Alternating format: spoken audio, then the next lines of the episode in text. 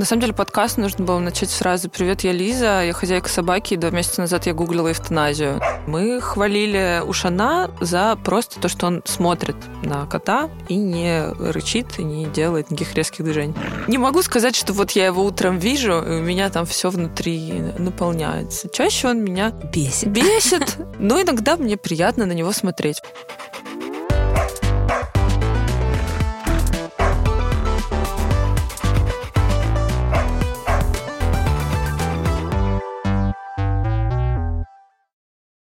Всем привет! Вы слушаете Министерство собачьих дел. Меня зовут Маргарита Журавлева. Я продюсер, журналист, собаковод и официальный представитель Министерства собачьих дел. И рядом со мной Лиза Смирнова, художница и хозяйка собаки по имени Уши. Лиза, привет. Привет, спасибо, что позвала меня. Я очень рада и очень классное название. Очень смешное. Спасибо. У нас еще красивая картинка. Ты как художница, мне кажется, оценишь нашу художницу Соню. Давай начнем с твоей собаки. Расскажи, пожалуйста, как у тебя появилась собака и почему его зовут Уши? Я всегда жила с детства с мыслью, что у меня обязательно в какой-то момент должна появиться собака делала некоторые шаги в эту сторону. Смотрела фотографии из э, групп приютских всяких, выбирала, смотрела, думала, что это может быть за собака, если породистая, то какая. В какой-то момент стало понятно, что покупать собаку по понятным причинам не хочется, и совершенно случайно в Фейсбуке я увидела репост объявления про то, что отдавали щеночка, там какая-то была легенда, которая, кстати, в итоге не совпала с реальностью. В объявлении было написано, что он живет в театре, и его зовут Гамлет, что он театральный щенок. Но в результате оказалось, что он жил где-то в Ясенево, в однушке с овчаркой, и девушка, которая его приютила, взяла на передержку, очень хотела побыстрее его отдать, потому что им было тесно. Я увидела фотографию и поняла, что все, ну что это он. Мне немножко стыдно, потому что это не то чтобы история спасения, что я вот такая хорошая, увидела бездомного щеночка и решила. Он просто был потрясающий, и он выглядел совершенно инопланетным образом как раз из-за очень больших ушей. Не люблю придумывать долго. Долго думать вообще не люблю, поэтому уши сразу. Слушай, мне кажется, здесь нет вообще никакого повода для стыда, потому что ты хотела собаку, и даже если бы ты купила собаку, это же твое желание. Да, вроде да. Но он, короче, был не такой, знаешь, как из тиктоков, такую покоцанную собаку откуда-нибудь достают, а потом через полгода снимают. Он был совершенно с самого начала, внешне. Ментально нет, я про это расскажу отдельно, Давай. потому что это тоже интересно. У него огромные уши, и сейчас он до них дорос телесно, а когда он был щенком, он выглядел не как собака, как слоненок или как кто-то из мультика из этих вот ушей как раз. Сколько ему было месяцев? Ему когда? было три месяца, его подобрали где-то в Московской области под каким-то кустом исхудавшего и с отказавшими задними лапами, как потом сказали, из-за недоедания. У нас не очень много было в подкасте гостей, у которых собаки со щенячества, и вот у меня тоже так получилось, что это стали обе мои собаки взрослыми. Mm. Насколько ты вообще испытала все вот эти сложности щенячьи? Насколько он был сложным? Вообще ожидание, реальность, насколько совпали? То есть ты говоришь, что ты всю жизнь чувствовала, что у тебя будет собака, потом появляется собака, люди часто говорят, что ну щенок это просто переворачивает всю твою жизнь, или нормально было? Я хочу сказать так, что я испытала все сложности, которые могут возникнуть с собакой, и продолжаю их испытывать до сих пор, и это не закончилось, когда он подрос. Не было такого, что он сформировался, и я выдохнула. Нет, с первого дня моя жизнь не такая, как прежде. Хотя, когда я его видела, я подумала, ну, со мной же это не случится. Меня как-нибудь пронесет. У нас будут идеальные отношения. Я сделаю все возможное для того, чтобы он вырос супер воспитанным псом все будет хорошо. Он никогда не будет болеть. Но я, честно говоря, планирую в основном говорить про его болезни, потому что его болезни как раз очень повлияли на меня с какой-то человеческой точки зрения. Поэтому мне хотелось бы отдельно да, про это поговорить. Давай поговорим. А про щенячество, ну, ему было три месяца, я его забрала с этой передержки, положила в спортивную сумку, принесла домой, достала и думала, что сейчас начнется наша дружба, но вместо этого он забился под диван и просидел там много часов. Даже уже с этого момента я поняла, что все не так просто. Дальше были встречи с зоопсихологом и разное такое, чему я училась. Как вообще вести себя с собакой, у которой особенности поведения, потому что из-за того, что у него было трудное травматичное детство, он голодал, он был напуган. Я так понимаю, что его мама тоже была неоднократно напугана разными. Такое аккуратное слово. Ну да, напугана, да. В общем, да, бесконечный стресс отразился, и... Он эмоциональный, правильно? Да, он очень э, остро быстро на все реагирует. Есть видео первой нашей прогулки, где я его тащу за шлейку по коридору, и он категорически не хочет идти на улицу. Потом он, конечно, адаптировался, но у нас бывают разные моменты. То есть это не собака, с которой можно легко прийти в кафе или поехать куда-нибудь за город. Это всегда такой утяжелитель, усложнитель. То есть он пугливый, он очень эмоциональный, у него может случиться микропаническая атака, непонятно из-за чего. В чем она выражается?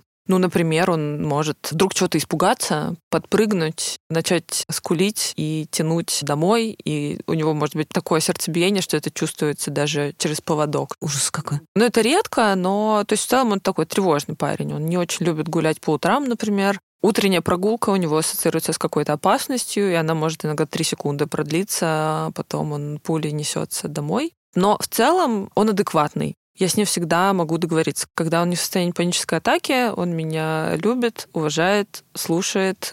Мы сменяли, наверное, трех или четырех зоопсихологов. В результате я поняла, как к нему найти подход, и в целом это облегчает ситуацию. Но когда только мы познакомились с ним, я, естественно, не знала. Я знала, что есть дрессировка, и можно как бы собаке показывать, кто тут самый главный. Угу. И потом стало понятно, что это не совсем так работает с тревожными собаками. Короче, очень много чего интересного я узнала. Не знаю, вот стоит ли про это подробнее рассказывать. Наверняка у вас были профессионалы, которые много ну, об этом Я считаю, говорят. что если есть возможность про это, обязательно нужно и важно говорить, потому что я вижу свою задачу какую-то, знаешь, в том, чтобы вообще людям рассказывать, что можно с собаками по-разному общаться, и что разным собакам нужно разное что не всем собакам нужна армейская дисциплина. Вернее, как считают специалисты по собачьему поведению, к которым я прислушиваюсь, говорят, что армейская дисциплина вообще не нужна собакам. Типа встал, сел, вот это все. Угу. То есть им нужно какое-то взаимопонимание. А скажи, пожалуйста, когда он к тебе переехал, стало понятно, что это сложный товарищ. У тебя не было желания отдать его обратно? Не жалела ли ты об этом? Не хватался ли ты за голову? Не думала, что же я наделала? Нет. Ну, мне каждый день тяжело честно говоря. На самом деле подкаст нужно было начать с фразы «Привет, я Лиза, я хозяйка собаки, и два месяца назад я гуглила эвтаназию». Ну, то есть у нас были разные ситуации, в которых я не то что думала его отдать, я думала, что, возможно, придется его усыпить в какой-то момент, угу. когда он очень сильно болел. Я испугалась, что я не справлюсь, и я, честно говоря, не справлялась. Но я никогда не думала его отдать. Я как-то сразу поняла, что это моя ответственность, Переложить ее я смогу только если физически что-то там со мной случится. Тогда, наверное, да. У меня были, конечно, моменты разочарования, когда я понимала, что это не совсем так, как я себе представляла. Но вот отказаться от этого не было таких мыслей. И у меня даже был такой момент интересный, когда я, если видела, что кто-то в интернете отказывается от своих животных и по каким-то причинам отдает их обратно заводчикам или ищет каких-то новых хозяев, я осуждала. После этой зимы я не осуждаю никого. Я думаю, что если человек чувствует, что он не справляется, то надо просить помощи, надо отдавать, пристраивать, все что угодно. Это не страшно. Слава богу, не было у меня таких моментов, когда я могла бы допустить, что я эту ответственность переложу на кого-то. Даже вот про там возможный какой-то отъезд-переезд, я думала, что да, у меня есть мама, которая живет за городом, но я не очень представляю, что я своей маме говорю. Мама, ты не очень любишь собак, но я уезжаю, и вот, пожалуйста. Ну, в общем, странно, нет. Пока могу, буду с ним. Если что-то изменится, посмотрим. Получается, что когда он появился, сразу появилась какая-то любовь, которая дает силы, и она же помогает вот как-то этот баланс поддерживать между тем, что тебе тяжело, и той радостью, которую ты получаешь от собаководства. Честно говоря, мне тяжелее больше, чем радость я получаю, но это сто процентов моя собака. Я думаю, что это как с людьми. С кем-то у тебя складываются отношения, а с кем-то не складываются. И уши мой друган. Ну, то есть он прям вот мой. Он неотделим, что ли, уже как-то от меня. Просто мы заводили его еще с моим партнером э, на тот момент, и когда мы расстались, сначала была такая фантазия, что несмотря на то, что мы расстались, мы все равно как бы разделяем ответственность за собаку. Это сложно реализуемо, но в результате у меня не было вообще никакой мысли, что я могу передать партнеру, например, собаку. Вообще радость есть, и тепло есть, и какое-то даже взаимопонимание. Не знаю. Я думаю, что это какой-то кармический долг скорее. Не могу сказать, что вот я его утром вижу, и у меня там все внутри наполняется. Чаще он меня бесит. Бесит, но иногда мне приятно на него смотреть. Вот он очень красивый, это его спасает. Он как-нибудь на так ляжет, у него так шерстка на солнышке переливается. И я думаю, хорошо, хорошо, что тут есть вот такое в этой квартире. Расскажи, что случилось зимой. Я помню по сторис, что малыш заболел, и что он сначала что-то съел, а потом у него вообще отказали задние лапы. Давай подробно все это разберем. Да, это была очень странная история. Он э, как-то украл шоколад называется собака-пищевик, если ты знакома с таким термином. Собака, которая всегда интересуется едой, даже если это не еда.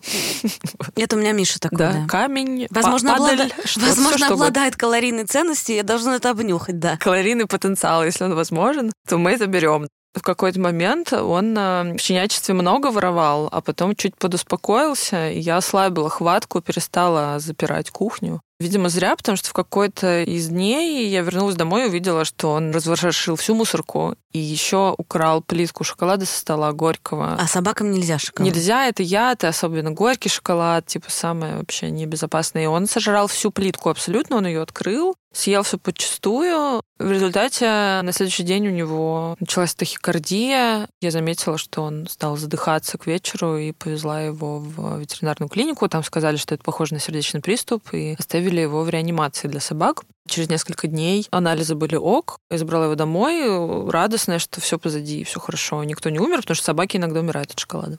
А потом с ним что-то странное начало происходить. На прогулке я заметила, что у него задние лапы нестабильные, что они как-то подворачиваются иногда, что он не может держать равновесие. Врачи списали это на действие успокоительных, которые ему давали, чтобы унять тахикардию. Но потом стало понятно, что это не таблетки. То есть у него за одной проблемой сразу вскрылась вторая проблема, они никак не были связаны. А оказалось, что у него две больших грыжи в позвоночнике, и одна уже начала давить каким-то образом на спинной мозг. Так что у него случился паралич уже четвертой степени из шести. За два дня буквально, пока мы это все выясняли, ему становилось все хуже и хуже. Потом у него уже полностью отказали лапы, и все выделительные функции отказали.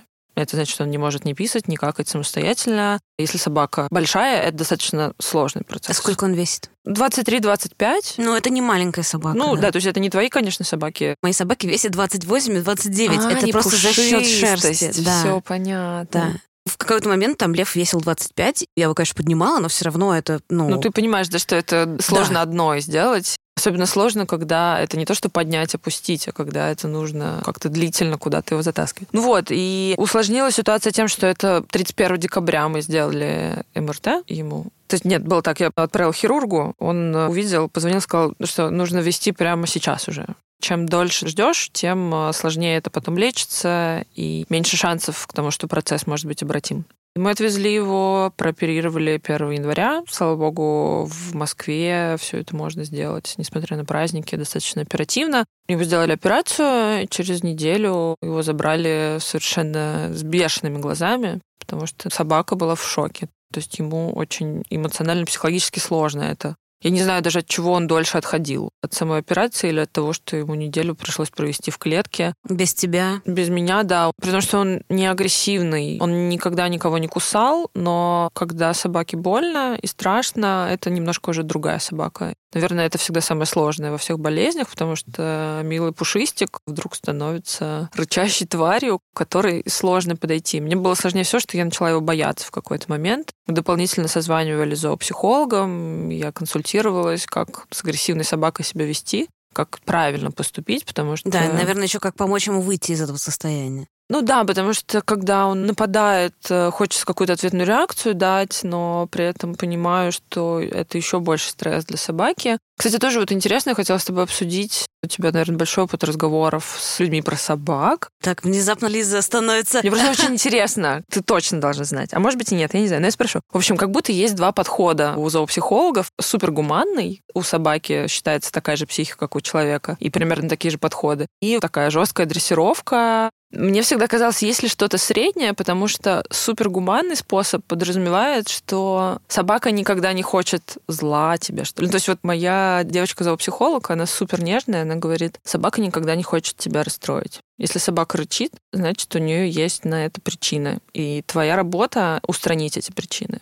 Я не зоопсихолог. Я просто делаю подкаст про Точно. собак. Но вдруг ты знаешь. У меня тоже есть какое-то ощущение, что есть, знаешь, как будто бы два полюса воспитания. И кажется, что на самом деле есть что-то среднее, потому что, вот, например, с Настей Бабковой мы как раз про это говорили, что ты живешь с собакой, как-то странно предполагать, что собака тебе сядет на шею, и вся твоя жизнь будет подчинена собаке, например. Да? То есть задача специалиста по собачьему поведению сделать так, чтобы всем было комфортно. Если ты будешь страдать, а он будет сидеть на троне, ну, ты будешь mm-hmm. страдать, и ты не будешь кайфовать от того, что у него все хорошо. Если тебе будет плохо, нужно договариваться. Ну, то есть с собакой довольно сложно договариваться, потому что он, к сожалению, не умеет проговаривать какие-то вещи, да? Но как раз для этого есть специалист, который по тому, как собака себя ведет, может тебе помочь понять, что он хочет. Ты сказала, что твой специалист по собачьему поведению говорит, что собака не будет тебя расстраивать. Насколько я знаю, у собаки действительно нет вот этого механизма, потому что для того, чтобы расстроить, нужно понимать, что тебе это будет неприятно а она не способна вот на такое, знаешь, логическое рассуждение собака. Собака угу. реагирует в моменте. То есть история, когда там, не знаю, собака написала на кровать, чтобы отомстить, это люди придумали. Она угу. не может отомстить. Она может написать на кровать, но этого будут какие-то более простые причины типа стресса. И это не потому, что она тебя не уважает. Но, например, речь о том, что вот скажи, ты когда-нибудь повышала голос на своих Конечно. собак? Конечно. Вот, я тоже.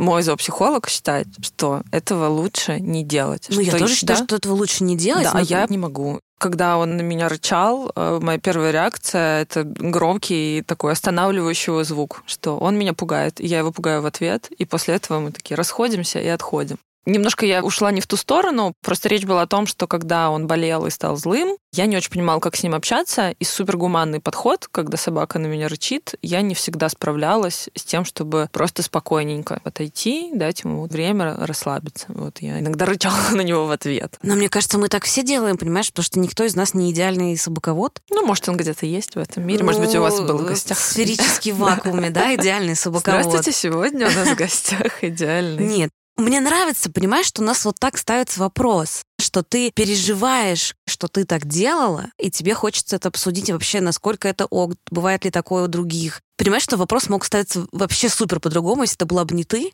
и у какого-то другого человека собака также заболела, он мог от нее просто отказаться, например. Вот я поэтому тебя спрашиваю. Да, я милая. Я думаю, что тут подходит больше, может быть, слово сознательное и ответственное. Да, я понимаю, о чем ты говоришь. Вот. Но эти вещи меня, скажем так, занимали. Мне хотелось максимально эффективно и хорошо выйти из ситуации, чтобы все остались живы и относительно целые, здоровые и счастливы. Возвращаясь к разговору про болезнь. Он гулял какое-то время на да, таких у помощях. него был специальный, мы назвали это пакет для попы. Такая переносочка. Мы туда вставляли ему задние лапки и носили его вот на такой штучке гулять. После операции сказали, что месяц-два он будет восстанавливаться. Это было, наверное, самое сложное время, потому что первые две недели он не мог ходить в туалет сам. Тебе нужно просто выжимать собаку. Да, выжимать собаку как полотенце. Тут я хочу выразить благодарность своему партнеру, который мне с этим помогал. Он не заводил эту собаку, это не был его моральный выбор, но он эту ношу как бы принял на себя и вместе со мной все это делал. Если бы не он, я не знаю, что было бы. И, честно говоря, эта ситуация меня сильно напугала, потому что я привыкла быть самостоятельной и знать, что если что вдруг случится, я могу здесь сама. У меня до сих пор нет ответа на вопрос, что бы я делала, если бы не он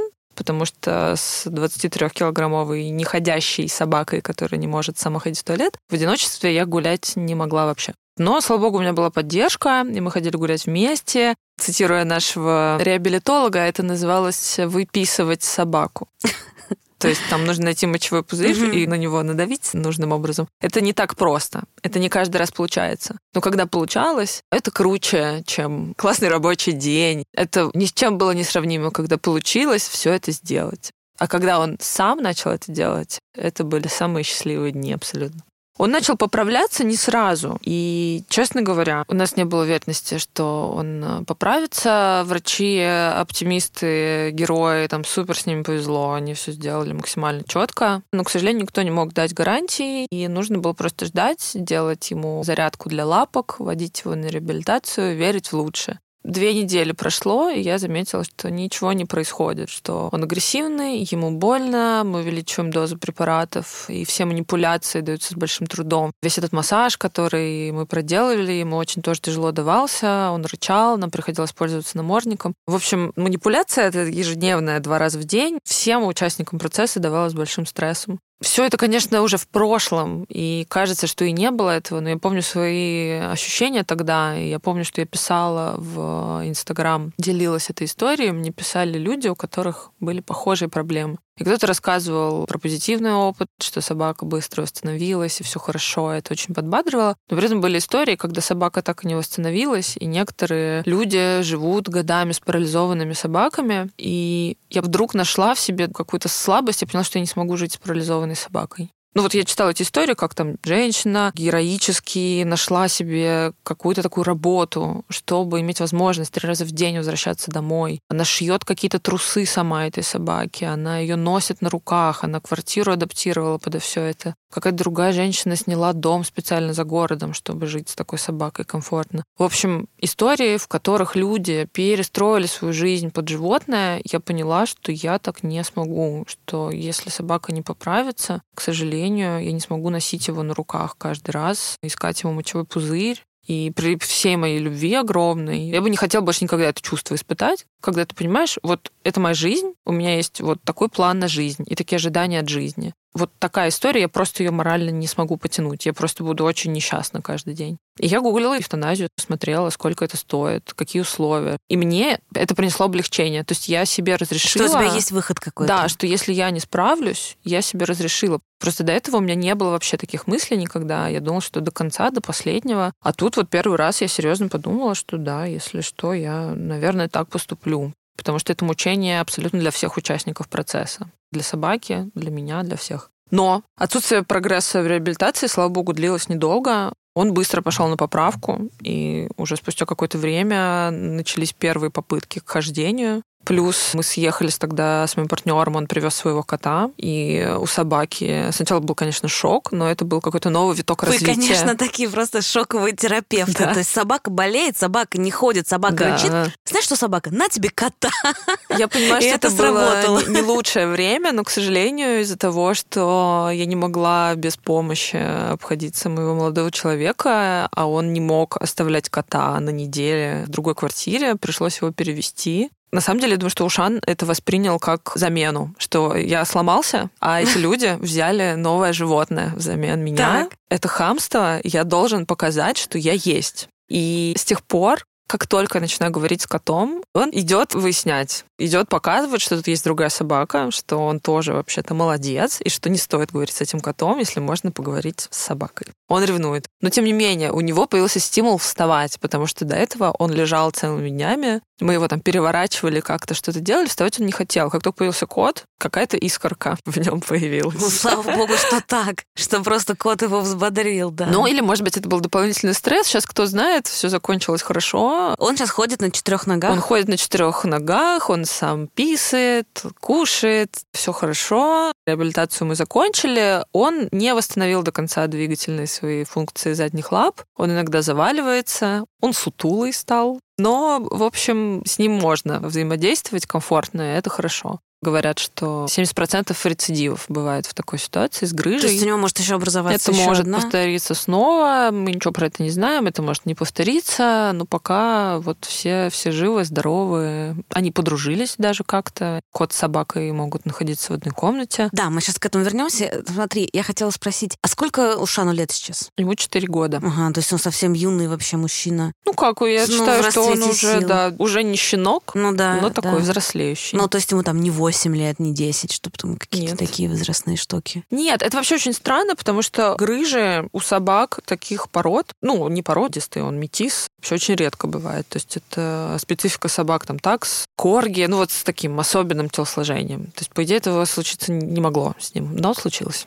Угу. А ты сказала, что когда он был щенком, у него тоже отказывали лапы, но это по каким-то другим причинам. Просто ну от, вот от я голода. сейчас, кстати, не знаю. Была такая история, что вот у него лапы отказывали из-за того, что он был долгое время без еды и воды. Сейчас я не знаю, может быть, кстати, это были какие-то предпосылки к тому, что произошло потом. Вам нужно как-то его, э, я не знаю, там раз в полгода водить на плановое МРТ или что-то такое? Про МРТ я не знаю, это все же достаточно серьезная история для собак, и я думаю, что это делают э, уже когда собаки прям не очень, а, потому что это делается под общим наркозом. Вот, да, я думаю, что нужно ходить э, к реабилитологу, к хирургу, смотреть, как там, что, к неврологу, наверное. Да, я после Льва водила к реабилитологу, потому что у Льва там тоже свои приколы с задними лапами, и она сказала, что по-хорошему Льву нужно раз в полгода проходить курс бассейна и массажа. Как и многим из да, нас. Да, да. Слушай, у тебя же был перелом Позвоноч... позвоночника. Да. Как удивительно. У собаки mm. проблемы со спиной, и у тебя были проблемы со спиной. Ну, я не думаю, что это как-то связано. У многих людей проблемы со спиной. Тут скорее интересная штука про то, что если собаке нужен массаж и бассейн, и мне он тоже нужен, и как ты понимаешь, не всегда в рутине есть время для себя. Мне нравится этот ход мысли, потому что мне кажется, что раньше я бы понеслась, значит, в этот бассейн с собакой, потому что, ну, надо же сделать, надо сделать. И у меня как-то вот раньше было очень много желания что-то сделать для других, и что как будто бы другие сделают это для меня. А вот типа для себя сделать, ну, как бы стыдновато, типа. Вот. А сейчас я решила, что нет. Сначала в бассейн пойду я, а потом вот. пойдет Лев Семенович. Я к этому и веду. Да, просто. потому что если я не пойду в бассейн и на массаж, кстати, после этого подкаста еду на массаж, потому что Супер. у меня болит спина, то я просто не смогу их обоих в ванну поднимать, например. То есть угу. мне реально надо иногда тоже о своей спине заботиться. Мне нравится, на самом деле, что мне вот собаки как-то позволили, знаешь, больше понимать что-то про свои физические потребности. Например, когда я вижу, сколько они спят, я думаю, да. что я так мало сплю. Угу. Понятно, что они спят дольше, чем люди, но меня как-то, в общем, мне кажется, собаки поворачивают к более здоровому образу жизни. Но удивительно, я совершенно забыла, когда готовилась к подкасту, что у тебя был перелом позвоночника. Угу. Меня сейчас очень впечатлил этот факт, что, вы с собакой, да, здесь совпали. Да мы во многом, в принципе, с ним похожи. Да чем вы похожи еще? Преданность людям, хаотичность некоторая. У него тысяча настроений в одну секунду. У меня тоже так иногда бывает он всегда готов поиграть. Угу. Я тоже всегда. Если можно что-нибудь такое придумать классно. Раз, да. да, я в деле сразу же. Сколько примерно ты потратила в сумме за эту зиму? На Жесть. На всю эту историю с э, болезнью мы потратили, ну, среднюю такую московскую зарплату. А я не знаю, что сейчас такое средняя московская зарплата. Я сейчас-то я тоже не знаю. Но операция, словно, стоила 80 тысяч рублей. Я уверена, что это можно было сделать где-то дешевле. Но да, мы но были... если ты доверяешь клинике, в да, которую ты обратилась. Да. Да. У нас там уже были все анализы, и врач, который готов был это сделать вот прямо сейчас, не было, в общем, времени искать что-то дешевле. До этого, когда у меня была возможность э, сделать дешевле некоторые там манипуляции, я специально увозила его за город, в область, где можно подешевле полечить, но тут не было такого варианта. Это только операция, угу. и, там и медикаменты, Нахождение реабилитация, да, вот наверное. Это все. Ну, 150, наверное. Понятно а то, может, и 200. Я не то чтобы так это абстрактно называю, что для меня это какие-то абстрактные деньги, просто я это решила выместить из своей памяти, потому что мне это, в общем, радости не приносит. Ну, понятно, что это не приносит радости, но я когда читала, думала, что под полмиллиона потратили. Ну нет, ну, потому что нет. все-таки 150 mm-hmm. еще как-то я себе представляю, как заработать mm-hmm. 150 тысяч, mm-hmm. в отличие от того, как заработать полмиллиона. Нет, это все же не такая была ужасная история. Мне просто сказали в какой-то момент, э, я привела Мишаню к хирургу, потому что он прихрамывает, э, и вообще он, знаешь, так двигается, как пожилой человек. То есть mm-hmm. он как-то так шаркает ногами, тоже немножко сутулится. Ну, то есть он взрослый дед. пес, да. Непонятно, сколько ему лет. Он либо дед, либо кот потому что он такой очень в себе, вот. И его посмотрел хирург, сделал снимок, посмотрел то все пятое, десятое, сказал, ну, смотрите, ему, скорее всего, нужно будет делать операцию. Дал мне какую-то вилку, но сказал, что, в принципе, нужно ориентироваться где-то на 200-250. Я такая, ну, что ж, в нашей семье больно из трех живых существ, где есть я и две моих собаки, наверное, заработать должна я, потому что вряд ли Лев сейчас соберется, пойдет куда-то там с кем-то договориться, да, и заработает денег. Но хорошо, когда хотя бы тебе обозначают какую-то сумму, к которой тебе нужно готовиться. Вот. Но в итоге мы решили пока не делать эту операцию. Мы сначала сделаем Мише МРТ, и потом уже поймем, есть ли смысл инвазивно что-то лечить, или просто пусть он, знаешь, спокойно живет, спит на кровати, вкусно ест и наблюдает за птичками. Это уже немало. Да. Я в каждом подкасте рассказываю про своих собак, потому что мне можно, потому что это мой подкаст. Да, вообще ради чего все это тогда? Да, но мне кажется, что, знаешь, за полгода он изменился, потому что любовь лечит в некотором смысле. Сто процентов. Я своей собаке с вот первого дня каждый день говорила, ты самый лучший пес, самый хороший. И я думаю, что эта связь как раз из-за того, что я с ним разговаривала. Из-за того, что я ему говорила очень хорошие и добрые вещи. Говорят же, что цветы чувствуют, когда им говорят а, я думала, хорошие я думала, вещи. говорят же, что цветы нужно дарить собакам. Дарите своим собакам цветы. Блин, но чтобы слушатели не думали, что мы такие сумасшедшие собачницы. А, думают, а я сумасшедшая Ну, или, или пусть думают. Но я хочу немножко в другую сторону уйти, что вот когда Ушан болел, мне помогало только то, что он не человек все же. То, что он животное, и я его жизнь э, буду сохранять и поддерживать пока могу. Но вот условно, когда я мочь перестану, я себе разрешила быть готовой к разным вариантам, скажем так. Ну, мне кажется, это тоже важно, на самом деле. Я часто обсуждаю с разными людьми, что вот переустройство собаки — это часть ответственности, на мой взгляд. Ты сказала про это, что у тебя были всякие негативные эмоции по отношению к людям, которые переустраивали собак какое-то время назад, но потом ты стала их понимать. У меня просто Лев как раз такой переустроенный, и я в каждом подкасте благодарю его бывшую хозяйку за то, что она нашла в себе силы его мне передать. И мне кажется, что когда это делается сознательно, никто никого не торопит, когда люди действительно хотят найти вот ту семью, которая будет больше подходить их собаке, это вполне окей. Угу. Да, я думаю, что это можно хорошо организовать. Я думаю, что очень важная еще вещь в воспитании собак — это вот работа с чувством вины. Я склонна к чувству вины, к самобичеванию. И мне было в какой-то момент очень важно себе сказать, что если я не делаю все, что я могу, то это не значит, что я типа супер плохая. Просто мне всегда казалось, что я немножко не додаю, что я могла бы больше гулять, больше следить, лучше кормить, все что угодно могла бы лучше. И тогда бы не случилось да, чего-то да, плохого. Да, и потом корить себя. В какой-то момент я поняла, что это никому не нужно, это никого никуда не заведет. Я свою жизнь живу так, как я могу ее жить. Чувство вины понимаю тебя, да. Важно, мне кажется, себе говорить, что, в принципе, я окей. Угу. Да, я сделала достаточно. Он жив, он сыт, он пушистый. На дворе весна, а значит, теперь можно и нужно проводить больше времени на улице с собакой. Можно играть с ней в новые игрушки, сидеть на лавочке и есть всякие вкусняшки, наряжаться в новую амуницию и одежку, чтобы дефилировать по солнечным улицам. У Озон для этого случая есть специальное предложение – минус 10% на все для прогулки. Проходите по ссылке в описании и наслаждайтесь весной вместе. Давай поговорим про кота. Тут есть просто некоторое предисловие, знаешь, потому что когда я сказала, чтобы взять собаку, до льва, я звонила по поводу одной дворняжки, которая мне очень понравилась. Но мне отказались ее отдать, потому что я тогда жила в съемной квартире. Я сначала расстроилась и разозлилась, потому что я говорю, ну, я закончила МГУ, у меня работа, хотите справку 2 НДФЛ, у меня родители живут в Москве, они тоже собачники. Мне казалось, что я прям классный потенциальный собаковод, и меня оскорбило, что мне не хотели отдавать собаку. Но потом я поняла, что волонтеры вправе устанавливать какие-то правила, потому что если у них было много негативного опыта да, со съемными квартирами, потом нашелся лев, но, собственно, в какой-то момент эта женщина, я потом уже поняла, что волонтеры специально себя так ведут, они так специально разговаривают, ну да, ну что, ну а что делать будете с этим? Как неприятные люди, неприветливые. В каком-нибудь, да, в ЖЭКе, знаешь, ага. да. Смысл в том, чтобы ты как бы прошел это испытание. И одна из вещей, которую он мне приводил, она сказала, ну а если вы выйдете замуж, у человека будет аллергия? Я говорю, ну вряд ли я выйду замуж у человека с аллергией, потому что прежде чем выйти замуж, надо как-то там повстречаться, наверное, да, и мы выясним, Вау, что... какие вопросы. Да. Я просто в сумку положила и уехала. Мне Но бывает, бывает по-разному. И про кота там тоже был. А что, если вы соберетесь замуж за человека, у которого есть кот? Я думаю, господи, ну что-то с этим можно сделать. Тебе в какой-то момент встретился молодой человек с котом. Был да, ли я у тебя... очень переживала. Так, расскажи про это.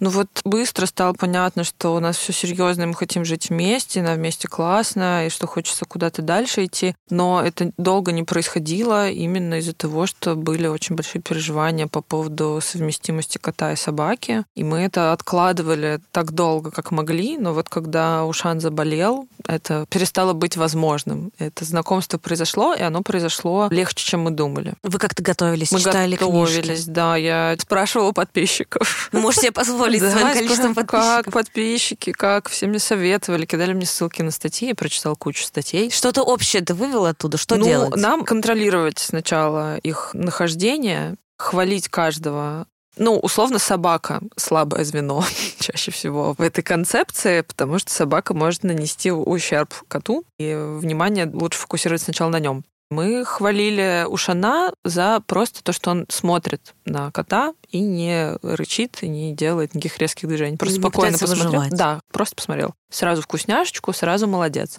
Кота тоже надо хвалить. В общем, нужно им двоим создать такое ощущение, что пока они в одной комнате, им может быть кайфово. Что это не стресс и не охота, что это приятное времяпрепровождение. Да, мы присутствовали сначала при любой их коммуникации, не уходили из дома надолго. Потом коту важно выделить свое пространство, где он может получать еду, ходить в туалет без... э, Гнета собаки, Да. опасности, что тот на него нападет. Да, но это удобно. Кот может тусоваться на тех поверхностях, которые собаки недосягаемы. И мы разделили квартиру на две части. Ушан в одной части квартиры, Котя в спальне. И, ну, так нормально, постепенно они адаптировались. Сколько примерно времени ушло на это? Да быстро, нам как-то очень очень повезло. То есть э, я созванивалась с зоопсихологом через несколько дней, чтобы уточнить, насколько мы правильно все делаем. Она сказала, что нам вообще как-то супер повезло, что обычно это у взрослых животных бывает гораздо дольше и драматичней. Они не друзья. Я, конечно, мечтала, что они будут спать, свернувшись в клубочке вместе, но они пока так очень осторожно друг к другу, но без драм, без драк. Главное не допускать драк.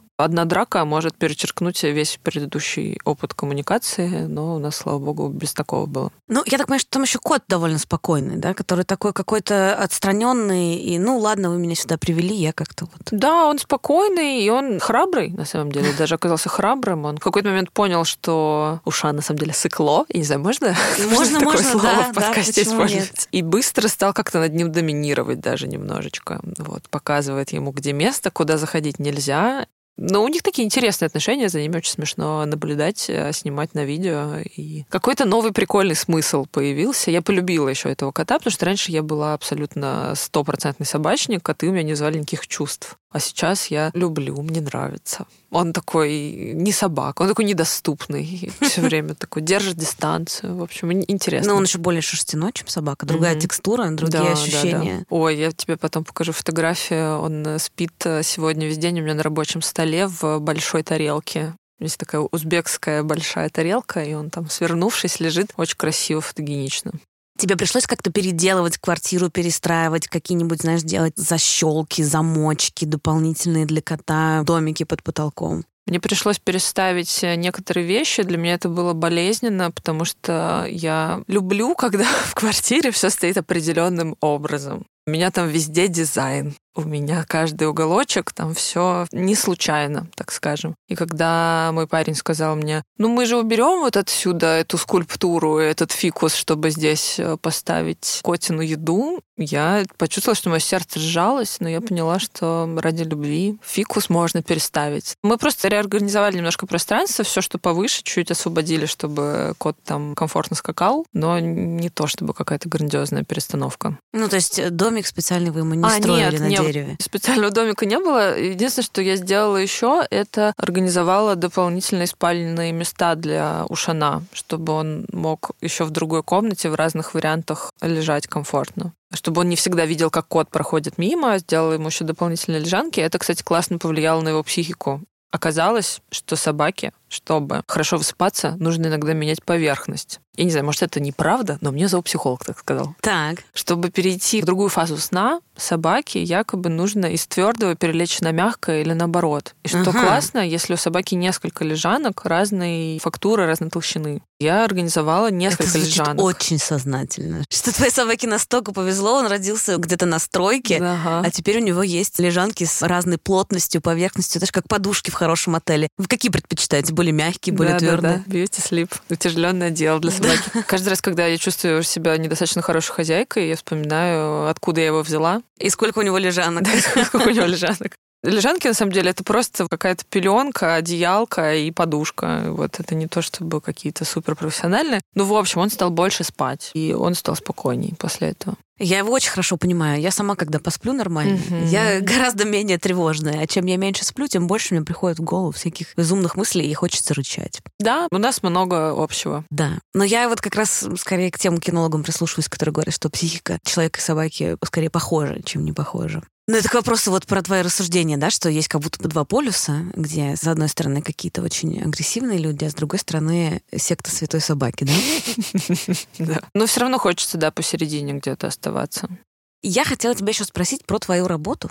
Лиза работает художницей, уважаемые слушатели, что бы это ни значило. Игристая после 12, богемный образ жизни. Вот, да, хотела спросить, хотела спросить про это, знаешь, потому что ты писала какое-то время назад про то, что тебе предложил какой-то ресторан нарисовать им дизайн вот буквально за еду. Я так прониклась этой историей, потому что я сама периодически делаю какие-то относительно творческие вещи, типа этого подкаста там, или, я не знаю, в какой-то момент я делала украшения из бисера. О, да, я помню. И иногда поступают какие-то предложения сделать что-то за то, что тебе скажут спасибо. А когда ты работала в другой сфере, не поступало таких предложений? Когда я работала судебным журналистом, судебным корреспондентом, ну там сложно. За еду не предлагали, да? Там как бы сложнее это было. Но просто, знаешь, я думала, как же это получается у них в голове вот это вот? Как же у них-то предложение-то рождается? Как говорит моя бабушка, наглость — второе счастье, да? И, наверное, люди, которые действительно могут тебе сделать какое-то такое супер странное предложение, они по жизни более счастливы и успешны, потому что они, помимо тебя, еще ста людям предложат. Это и, не обязательно. И два, может быть, согласятся. Или, да, и согласятся, и сделают им, может быть, плохо. Вообще, на самом деле, чем больше ты делаешь, и чем это больше нравится людям, чем более это заметно, тем больше странных предложений поступает. Мне каждый день буквально, ну, без привлечения, поступает реально большое количество очень странных предложений. Просто я не делюсь этим там как-то публично, но тогда, вот когда я рассказала эту историю, был какой-то грустный очень период, когда не было работы, какой-то депрессивный такой был моментик, непонятно, куда было двигаться дальше. И вот это письмо было последней каплей, так что я решила вот даже публично позволить себе на него ответить, хотя обычно я так не делаю. Не знаю, ну, я буквально вот сейчас шла по улице, и ко мне подошел человек и попросила ему перевести денег на карту. Тоже странное предложение. И ничего взамен тебе нет? Нет, нет ничего. Ну, просто помочь, да, попросил помочь помочь. То есть я думаю, что на самом деле ответственность художников и людей, вообще всех, это тоже следить за своими личными границами и такие странные предложения как-то пресекать по возможности. То есть тут как бы двусторонняя штучка. Мы вряд ли будем жить в мире, где тебе предлагают только исключительно замечательные проекты за ту плату, которую ты заслуживаешь. Часто будет такое что-то происходить. Ну да, я просто рассуждала... А, и при чем тут моя собака? Собаку нужно кормить. Это понятно. Я просто начала думать, да, что, возможно, это счастливые люди, которые имеют наглость и способность, да, предложить тебе, значит, за сертификат на обед в их ресторане отрисовать им целое меню. Но, с другой стороны, я вот пытаюсь просто себе это объяснить, как-то логически. Я думаю, что, может быть, они думают, что просто это какая-то игра для тебя, что это легко, да, что это вот ты села за полчаса и сделала. Это единственное mm-hmm. логичное объяснение, которое мне приходит в голову. Я думаю, люди очень разные, они разные думают. Я считаю, что они вообще не думают, да, кстати. Может быть, вообще они не думают. Системно это как-то сложно, мне кажется, обозначить. Думаю, что там у всех все по-разному Расскажи, происходит. как вообще устроена твоя работа как раз вот в контексте того, что тебе нужно кормить собаку, и того, что тебе нужно иметь какую-то подушку, может быть, безопасности. Mm-hmm. Не только подушку для лежания собаки.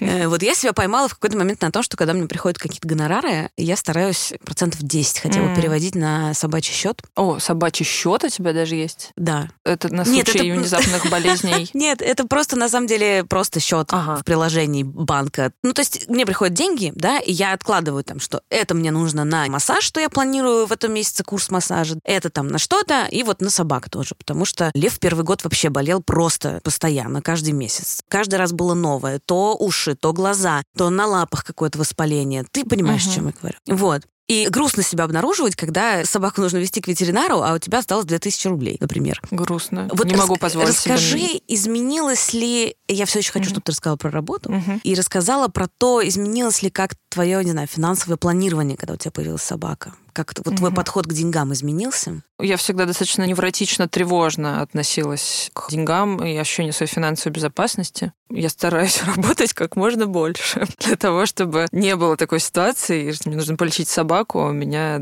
там... В кредит. В кредит, да. Ну, нет. Не изменилось мое финансовое планирование. Я, в общем, всегда к этому внимательно старалась относиться. Для меня всегда было важно, чтобы мое искусство, творчество не только радовало людей меня, но и давало возможность мне жить какую-то жизнь, которую я бы жить хотела. И я, в общем, работу таким образом стараюсь э, организовывать, никогда эту часть вопроса не оставляю без внимания. И стараюсь, чтобы, несмотря на то, что профессия вроде бы творческая, стараюсь, чтобы у меня было несколько источников дохода. Так, например, как художник это может устроить? Ну, например, я почти не продаю картины. Я хочу продавать их дорого или не продавать вообще.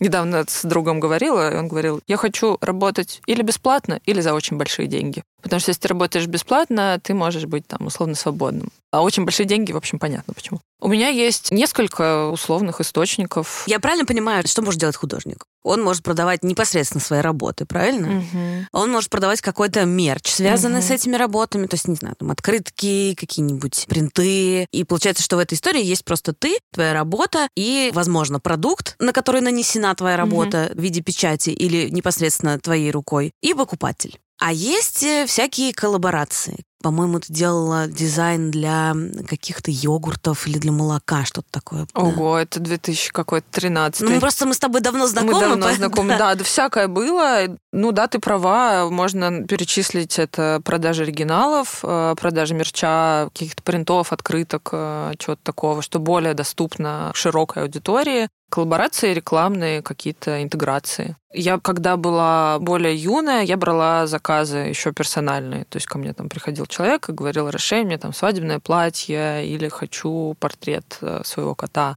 Сейчас я так уже не делаю, но вот есть... А, и еще обучение. Обучение еще, да. Можно научиться у меня делать условно, как я, или похожим образом. И все вместе вроде как-то там оно работает. Если одно отваливается, другое появляется. Важно не фокусироваться на одной истории, что вот условно, если у меня картину не купили, то, то все. все, мы с собакой голодаем. Такого лучше не допускать. Сейчас подумала, возвращаясь к разговору про твоего молодого человека, значит, что девочка примеряет э, фамилию понравившегося мужчины, женщина, размышляет, как поладит твоя собака и его кот, да. Ой, ну ты знаешь, я, когда мы познакомились, я спросила, а что, если наши звери, ну, вообще несовместимы? Ну, вот никак, что мы будем делать? И он сказал, что если так, то, ну, будем пристраивать кота. Он сказал, что коту проще будет найти другого хозяина что собака больше привязана, а его кот, он уже сменил несколько хозяев, и он очень ок, в принципе, со всеми людьми. Он не скучает по какому-то конкретному человеку. То есть он был готов даже к тому, что придется разлучиться.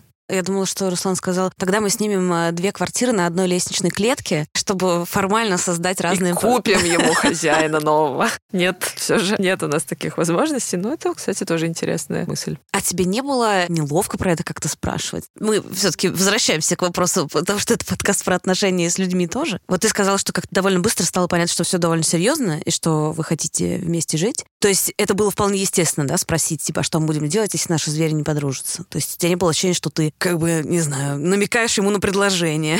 Нет, у нас быстро сложились доверительные, честные, откровенные отношения, в которых можно спросить все, что угодно. Это прекрасно. Да, это делает меня очень счастливой. Хотела тебя еще спросить про другие болезни Ушана. Возвращаемся к этому. Ой, есть еще история, могу рассказать. Да, по-моему, да. когда его укусил клещ, правильно? Да, то есть он уже второй раз пытается покинуть этот мир. Я ему не даю. Надеюсь, что мы также будем придерживаться этой схемы. А первый раз был в 2020 году. Совпало с вот этим вот карантином нашим первым, когда мы сидели все дома. Я уехала за город к маме с ним жить, и в поле, как только растаял первый снежок, в общем, друзья, самое время прямо сейчас покупать э, вот эти вот ошейники. Уже пора, уже даже немножко поздно. И таблетки тоже. Да, да. уже вот уже самое время. Лиза имеет в виду от клещей. От клещей. Это был март, и я надела на него этот ошейник и выпустила его в поле гулять. Оказывается, что там еще должно быть какое-то время, пока это активное вещество начнет э, действовать. И ошейник из-за этого не сработал, что он как-то там не притерся достаточно хорошо к коже, и да, собака подхватила клеща. Ты сразу увидела, что у него клещ? Нет, я не увидела вообще, я увидела, когда он начал писать красным. О, боже. Там уже реакция какая-то да, пошла. это просто один из важных признаков, что если ваша собака писает чем-то похожим по цвету на йод, то вам срочно нужно к ветеринару, потому что это может быть... Да, это первый признак.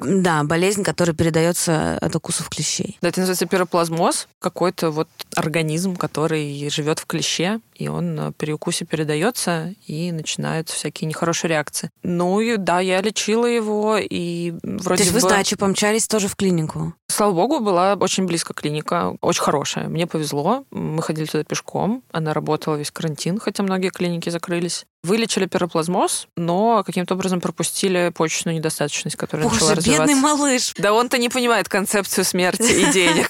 Бедная я. И в какой-то момент там был прям уже критическая какая-то ситуация, когда позвонили и вдруг увидели анализы и сказали, что срочно приезжайте, что если ночью его не прокапаем, то до утра он может не дожить с такими анализами. И как тебе эта фраза? Когда самое страшное происходит, ты как-то, ну, часто я смотрю на себя тогда и думаю, господи, бедная. А тогда я, ну, как-то в моменте похихикала норма. и такая, боже, что еще? Какой кошмар. Нужно было действовать, и не было времени сильно переживать. Я помню, что они не смогли оставить его на ночь и дали мне эти капельницы, чтобы я дома. Я сидела с ним всю ночь дома до утра, меняла ему эти капельницы, прокапывала его же дома. Ну, ну ничего. теперь ты умеешь ставить капельницы. Я умею ставить капельницы, я умею выписывать, я умею сделать так, чтобы собака покакала сама. Я умею делать уколы, давать таблетки, если Собака не очень хочет есть таблетку и капать в уши. В общем, всякое умею. Я вот тоже, знаешь, иногда думаю, что можно работать ассистентом ветеринарки, если, если вдруг ну, что. Ну, ну да, сейчас актуально иметь широкий функционал.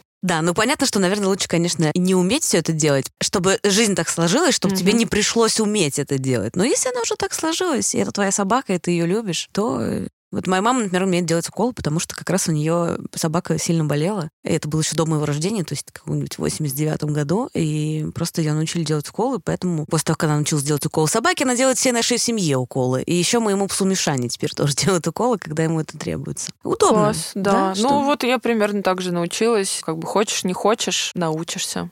Как вы проводите с ним еще время, расскажи? Вот ты сказала, что он такой товарищ, что с ним тяжеловато ходить в кафе или как-то так спокойно гулять. Как вы развлекаетесь? Мы с ним не развлекаемся, мне кажется. Как, хорошо, как вы общаетесь? Как вы проводите время? Ну, у нас, конечно, ежедневно есть прогулки. Вечерняя прогулка — время для коммуникации более глубокой, потому что вечером он почему-то более спокоен, с ним можно уйти куда-нибудь далеко. Дома мы играем в мяч и канатик, угу. обнимаемся много. Говорят, что не все собаки любят обниматься. Ушан очень любит тактильность, он любит, э, когда я его глажу, когда я его чешу, и хотел бы, честно говоря, мне кажется, проводить всю свою жизнь так, поэтому мы иногда что-нибудь лежим, просто смотрим вместе. Я чешу ему животик. Из успокоительных приколов у нас есть такие подгончики от зоопсихолога. Это лизательный и нюхательный коврик. Я сейчас почему-то говорю и чувствую, что я испытываю некоторое чувство вины, потому что как мы проводим время с моей собакой? Погуляла, покормила, ну, почему? почесала. Вместе валяться, это потрясающе, да. я считаю, вообще. Мы не ходим на какие-то занятия развивающие. Мы тоже не ходим. Собачьих площадок он боится. Его спускаешь с поводка, он как бы такой, нет, давай домой лучше.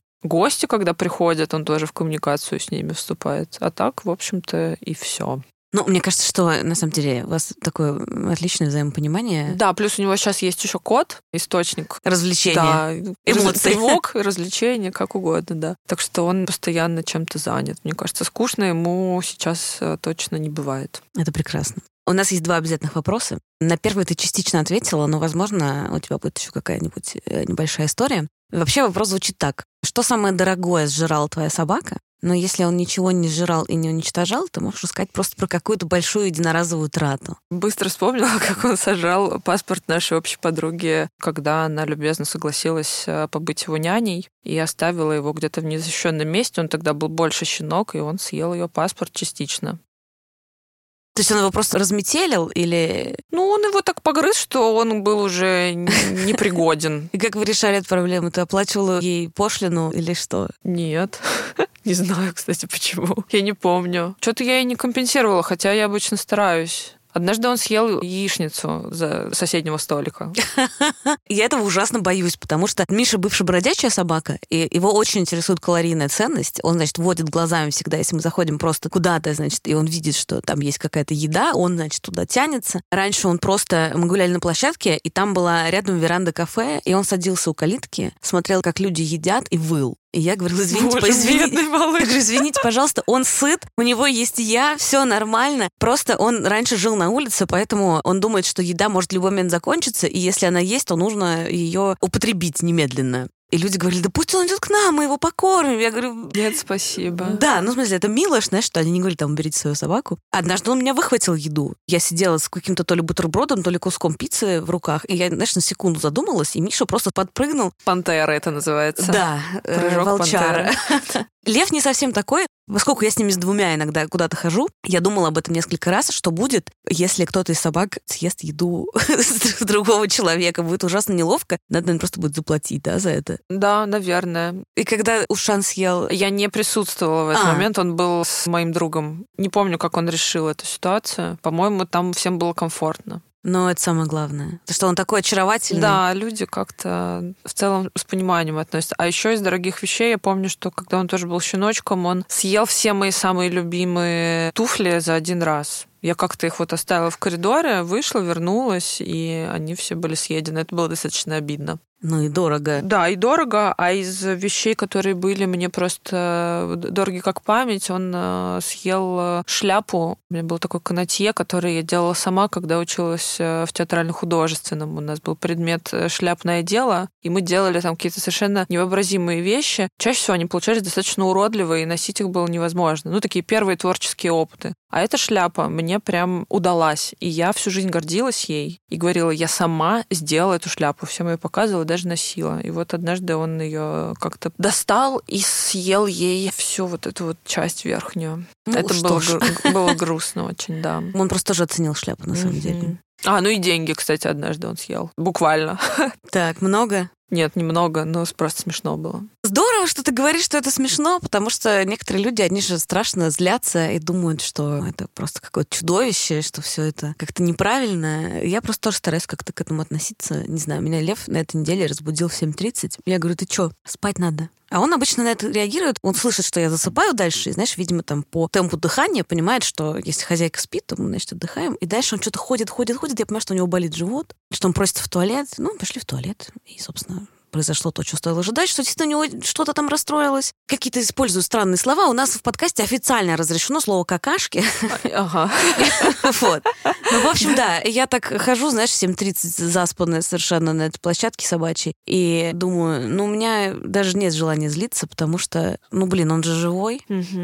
Но у любого живого существа может заболеть живот. Это же не каждый день происходит. Вот ты говоришь какашки, я сразу вспомнила так. эпичный момент такой, это не про съесть самое дорогое, но, наверное, мне было максимально неловко в этот момент за всю историю наших отношений, за свою собаку. Когда он болел, долго не ходил в туалет, а потом мы вышли на прогулку, и он начал, в общем, прямо в подъезде. Угу. И мы это не заметили. И, в общем... Такой у вас какашечный след образовался. Какашечный след от двери до выхода из подъезда. А у нас образцово-показательный подъезд. Ага. Табличка есть об этом. Да, там люди очень трепетно относятся к таким вещам. И я мыла лестницы сама. Мне хотелось это сделать максимально быстро. Это было раннее утро. Я старалась это успеть сделать до момента, как люди пойдут на работу. Но мне кажется, что это, собственно, правильный выход из ситуации. У нас тоже однажды была такая ситуация неловкая. Вспоминая о ней, я на этой неделе Льва повела 7.30 в туалет. В другой раз, когда у него заболел живот, я не поняла, что у него болит живот. Я думала, что он просто тревожится. Mm-hmm. Вот. И он сделал... Ну, это даже не куча, это скорее была лужа. Ауч. Да, э, я тоже мыла подъезд. А все собачники знают, что лучше куча, чем конечно, лужа. Конечно, конечно. Но я тоже мыла подъезд, так что я тебя понимаю, потому что, ну, как бы, а что я могу с этим сделать? Ничего, я же не могу сделать вид, что это не я. И мне все равно там ходить потом. Это как-то глупо. А у нас вообще хуже ситуация. У нас одна единственная собака живет в подъезде, так что а. даже если очень захочется, невозможно. Понятно. Еще один важный вопрос. Топ-3 имен твоей собаки. Как ты к нему обращаешься? Помимо имени уши, у него есть какие-то уменьшительно-ласкательные или, наоборот, серьезные, взрослые имена? Вот у меня, например, Лев Семенович. Угу. Да, это очень красиво. Уши, Ушан, Ушан, Малышан. А кто это такой Шладкий? И вот, ну, вот прям дополнительного имени, мне кажется, нету. Ну, типа Пупсень. Ну, вот это все, конечно, вылетает так, бесконечно. Ну, да, вот просто я хочу услышать, как, какими словами. Хочешь, чтобы я поговорила, как будто на собачьем, он, он здесь. Ах, ты такой сладкий. Вот это, наверное, все, что я могу повторять бесконечно, а также могу повторять бесконечно. Как же так вышло, что я живу в одной квартире с такой замечательной собачкой? Угу. То есть ты к нему с этим вопросом обращаешься? Да. Ну, Класс. Ну, ну, ну все вот эти вот пупсик, зайчик. Это прекрасный вопрос. Да. Я, я просто сейчас спрашиваю, ну тоже какие-то вопросы им задаю такие абсолютно риторические, они как бы смотрят меня таким относительно непонимающим взглядом. Но мне кажется, это прекрасный вопрос, да? Как же, mm-hmm. как же повезло, да, что я да. живу с такой, как сказал, замечательной собакой. Ну, такой замечательный, да, удивительный, Класс. разные там есть варианты. Я, правда, иногда иду, вижу его и думаю, как здорово, что тут проживает а, такое некоторое существо. С ушами. Угу, с ушами, очень приятно. Я еще помню, что тебя на улице спрашивали, что это за порода такая необычная, где такую взять. Регулярно и на улице, и в Инстаграме спрашивают, что за порода, и да. Можно и... говорить, что это, не знаю, жуковский терьер. Ну, я, в общем, стараюсь не кокетничать, а отвечать сразу. Не очень люблю такие сложные разговоры с незнакомцами, но действительно часто спрашивают, хотят похожего ушана, Но прелесть Ушана в том, что он э, не то чтобы уникальный, мне, кстати, часто присылают фотографии похожих псов на него, но да, не породистый. Это не делает его менее замечательным. Не делает менее замечательным. Еще, кстати, на улице плюс его имени в том, что его узнают все время как знакомого и говорят, «А, уши, какие уши, какие уши. Вот как бы по имени сразу. Класс. Спасибо большое. Это была Лиза Смирнова, художница и хозяйка собаки по имени Уши. А вы слушали Министерство собачьих дел. До новых встреч.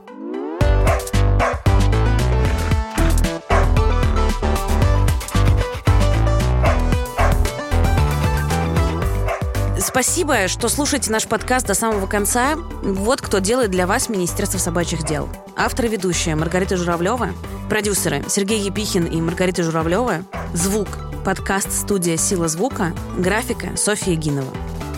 Больше новостей о жизни Министерства собачьих дел можно узнать в инстаграме подкаста, а также в телеграм-канале Лев Семенович каждый день. Если у вас есть вопросы к нашему министерству или любые предложения, то пишите нам на почтовый адрес министерство.собака.gmail.com. Все ссылки есть в описании.